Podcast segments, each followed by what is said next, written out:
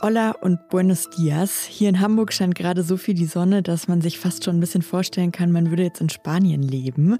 Heute ist der 9. Juni. Das hier ist das Update von Was jetzt, dem Nachrichtenpodcast von Zeit Online und ich bin Susanne Hangard. Ja, in Spanien denke ich aber nicht nur wegen der Sonne. Tatsächlich geht es auch heute hier um Spanien und zwar konkret um eine ziemlich coole Aktion von spanischen Lehrern. Dazu aber am Ende mehr. Vorher schauen wir nochmal auf die neue Maskenaffäre, die sich ja in den vergangenen Tagen hier in Deutschland immer weiter zugespitzt hat. Und wir schauen auch nach Kanada, leider mit einer ziemlich traurigen Nachricht. Der Redaktionsschluss für diesen Podcast ist 16 Uhr. Werbung Diese Woche in der Zeit? Die Bücher des Frühlings. 16 Seiten blühende Fantasie. Von gefährlichen Liebschaften, einer Flucht auf dem Mississippi und magische Erzählkunst. Das Literaturspezial zur Buchmesse in Leipzig. Die Zeit, Deutschlands größte Wochenzeitung. Jetzt am Kiosk oder direkt bestellen unter zeit.de/slash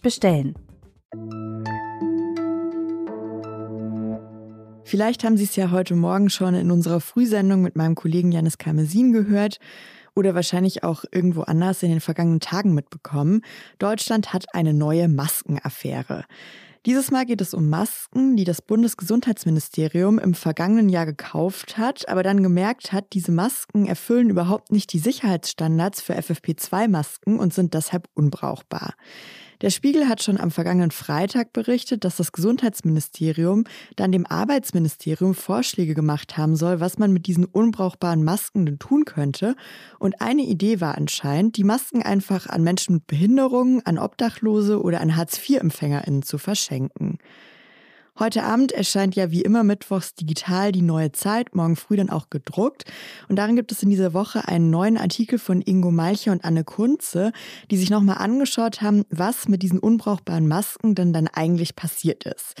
Und Anne Kunze ist jetzt hier bei mir. Sie ist Redakteurin im Investigativressort der Zeit. Hi Anne. Hallo Susanne. Anne, was konntet ihr denn jetzt herausfinden? Was steht in eurem neuen Artikel? Sind diese unbrauchbaren Masken wirklich ausgeliefert worden? Also sind die unter die Leute gekommen oder waren das nur so ab abstrakte Ideen? Also das Bundesgesundheitsministerium hat die Masken, die es massenhaft in China eingekauft hat, geprüft nach einem Prüfstandard, der ich sage mal, zweifelhaft ist.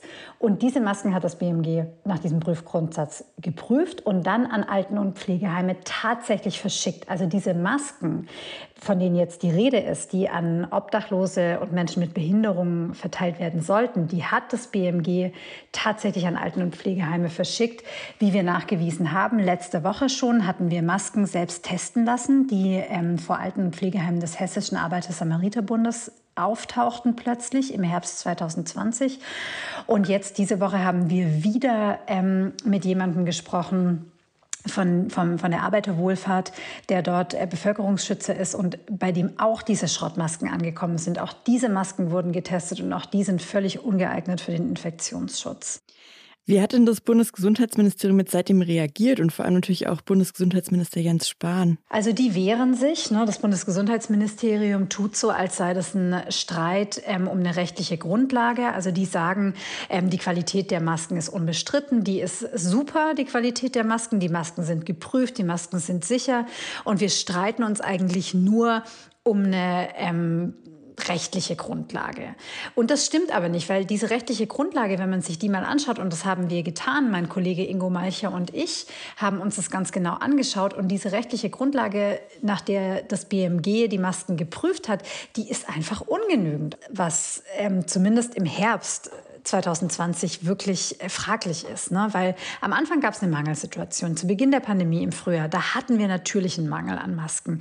Und da finde ich, ist alles verständlich, Fehler, die man macht. Es ist auch klar, dass man da vielleicht ein schnelles Verfahren haben möchte. Aber es gab ja schon von vor der Pandemie Stellen, die sich um Masken gekümmert haben, um Schutzmasken. Und diese Stellen haben genauso schnell wie das BMG zu Beginn der Pandemie einen Prüfgrundsatz entwickelt, nachdem die Masken geprüft werden können, der auch abgespeckt ist aber immer noch besser und immer noch strenger als das, was das BMG da hat entwickeln lassen. Und diesen Prüfgrundsatz hat das BMG komplett ignoriert und einfach nach seinem eigenen Prüfgrundsatz weiter geprüft. Und die Masken, wie gesagt, zu einer späten Phase der Pandemie im Herbst und im Winter 2020 an Alten- und Pflegeheime verteilt, wo es schon längst keine Maskenmangelsituation mehr gab. Was findest du denn, was jetzt passieren müsste? Also eine Sache, die man ja in den vergangenen Tagen immer wieder schon gehört hat, sollte Spahn vielleicht sogar zurücktreten. Ich glaube, es kommt schon darauf an, wie sich jetzt die politische Debatte entwickelt. Also bislang ist es ja dem Bundesgesundheitsministerium gelungen, da Nebelkerzen zu zünden und zu sagen, das sei ein Wahlkampfmanöver von der SPD und es geht nur um rechtliches Klein-Klein. Und ich finde es sehr wichtig, und das versuchen wir jetzt ja auch mit unserem Text in der Zeit, ähm, dass wir die Debatte wieder drehen auf die Inhalte und auf das, was wirklich bei den Menschen angekommen ist. Bei den Menschen, die hier unser gesamtes Land am Laufen gehalten haben während der Pandemie, bei den Menschen, die in Alten- und Pflegeheimen und in Krankenhäusern stehen. Vielen Dank, Anne. Vielen Dank, Susanne. 288 Millionen Euro, das ist so viel Geld, das kann man sich kaum vorstellen. Man könnte sich davon vielleicht 288 kleine Villen für eine Million Euro kaufen oder sehr viele Weltreisen machen. Seit heute ist auf jeden Fall klar, dass genau diese Summe von 288 Millionen Euro VW bekommen wird, und zwar als Schadensersatz. Martin Winterkorn, der ja bis 2015 der Vorstandsvorsitzende von VW war, und drei andere ehemalige Topmanager, die müssen VW diese Summe bezahlen, natürlich wegen dem Dieselskandal. Ein Teil davon, wenn sie tatsächlich aus ihrer eigenen Tasche, also aus ihrem Privatvermögen bezahlen müssen. Bei Winterkorn seien das 11,2 Millionen Euro, hieß es heute. Den Großteil aber werden spezialisierte Haftpflichtversicherungen übernehmen. Am 22. Juli muss jetzt noch die Hauptversammlung die Beschlüsse billigen und dann kann das wirklich so umgesetzt werden. Aber die Dieselaffäre ist damit noch lange nicht zu Ende. Vor verschiedenen Gerichten gibt es noch laufende und auch anstehende Verfahren deshalb. Und auch da gab es heute Nachmittag eine neue Nachricht. Und zwar hat die Berliner Staatsanwaltschaft Winterkorn angeklagt wegen uneidlicher Falschaussage vor dem Abgasuntersuchungsausschuss im Bundestag. Die Staatsanwaltschaft wirft Winterkorn vor, dass er gelogen hat, als er damals im Untersuchungsausschuss zu Gast war. Und zwar hat er laut der Staatsanwaltschaft gesagt, er habe erst im September 2015 davon erfahren, dass die Software, die die Abgaswerte erkennen soll, manipuliert wurde. Also genau das, was ja eigentlich der Dieselskandal ist. Anscheinend habe Winterkorn das aber schon drei Monate vorher gewusst und also im Bundestag gelogen. Als nächstes schauen wir jetzt nach Kanada, aber leider mit einer ziemlich traurigen Nachricht. Gestern ist schon bekannt geworden, dass eine Familie dort getötet wurde, und zwar eine muslimische Familie, die am Sonntagabend in London in Ontario spazieren war, bis ein Pickup über den Bordstein fuhr und sie überfahren hat. Die Großmutter, die Eltern und ein Kind sind dabei getötet worden, nur der neunjährige Sohn der Familie hat als einziger überlebt und liegt jetzt noch im Krankenhaus. Für die kanadische Polizei ist klar, diese Familie wurde wegen ihrer Religion, wegen ihres muslimischen Glaubens angegriffen. Ein Indiz ist dafür auch, dass der 20-Jährige, der diesen Pickup gefahren hat, überhaupt keine Beziehung zu der Familie hatte, sie vorher gar nicht kannte. Er wurde mittlerweile wegen vierfachen Mordes und versuchten Mordes angeklagt. Ja, und mittlerweile hat sich auch der Premier von Kanada, Justin Trudeau, geäußert. Er sagte, Their lives were taken in a brutal, cowardly and brazen act of violence. This killing was no accident.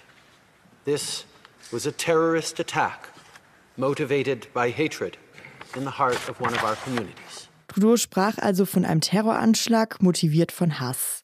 Er versprach auch, dass es jetzt nach diesem schrecklichen Attentat Konsequenzen geben soll. Und zwar sollen rechtsextreme Gruppen sowohl online als auch offline, wie er sagte, stärker bekämpft werden.